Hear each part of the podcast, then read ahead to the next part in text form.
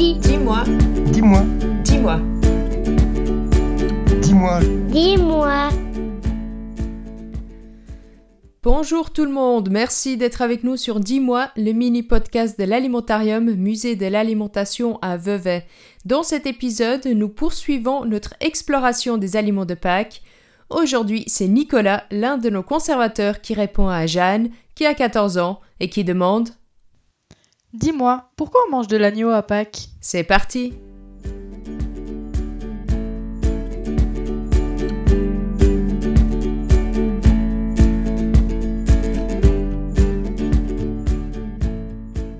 Comme tu le sais, l'agneau est le petit du mouton, un animal qui a accompagné l'humain depuis plus de 10 000 ans.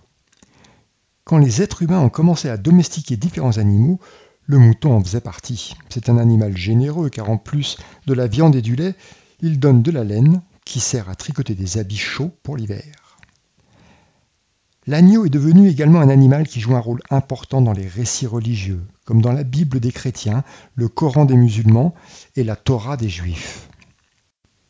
Pour comprendre le lien entre l'agneau et la fête de Pâques chrétienne, nous devons d'abord faire un détour du côté des fêtes juives, en particulier la Pessah, qui célèbre le récit de l'Exode, c'est-à-dire la fuite des Juifs de l'Égypte. Selon ce récit religieux, les Juifs étaient esclaves du Pharaon. Pour les libérer et pour punir le Pharaon, Dieu causa dix catastrophes, appelées les dix plaies. Mais pour protéger les Juifs pendant ces catastrophes, Dieu leur dit de peindre leurs portes avec le sang d'un agneau. Ainsi, ce sang les aurait protégés de la colère de Dieu, et ils purent être libérés. C'est dans ce même rôle de sauveur que l'agneau se retrouve dans la fête chrétienne de Pâques, qui célèbre la résurrection de Jésus-Christ. Le récit de la Bible compare Jésus à l'agneau, car il serait mort pour sauver le monde du péché. Ainsi, pendant son dernier repas, Jésus partage le pain et le vin avec ses élèves, qu'on appelle disciples.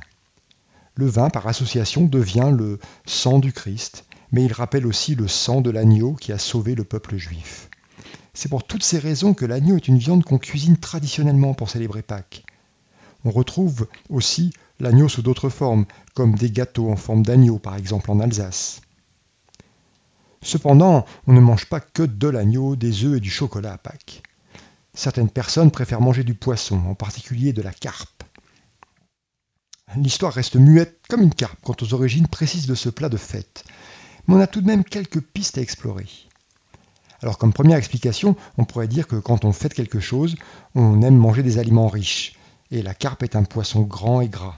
Elle se prête à être partagée, et elle serait plus appréciée que d'autres poissons qui sont, comme on dit, plus maigres. Mais je n'y comprends pas grand-chose. Pourquoi vous parlez de poissons maigres? Alors au Moyen Âge, ce sont les moines et les nobles qui sont les seuls à avoir le privilège d'élever des poissons dans des étangs pour ensuite les consommer. La carpe était un poisson qui s'y prêtait bien.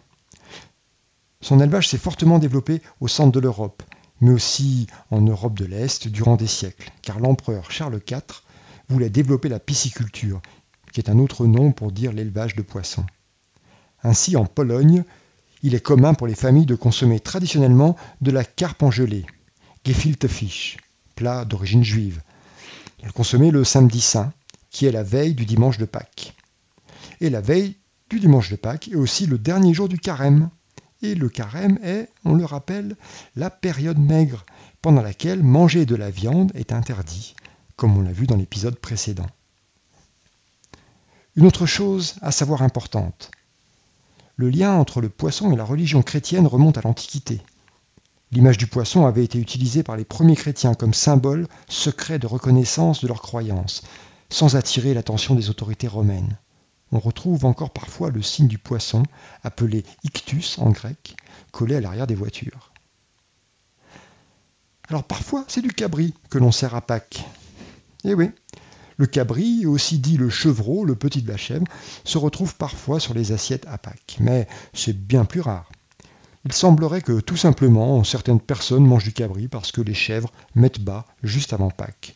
Il n'y aurait pas nécessairement un lien particulièrement religieux. Et voilà, vous connaissez maintenant l'histoire derrière les aliments de Pâques. Merci Nicolas pour ces explications. Si vous avez des questions sur l'alimentation, n'hésitez pas à nous les envoyer par email à community@alimentarium.org ou via les réseaux sociaux. On se réjouit de vous répondre dans les prochains épisodes. La prochaine fois, on parlera de pourquoi les oignons nous font pleurer. En attendant, l'histoire continue sur www.alimentarium.org. Merci de nous avoir écoutés, portez-vous bien et à bientôt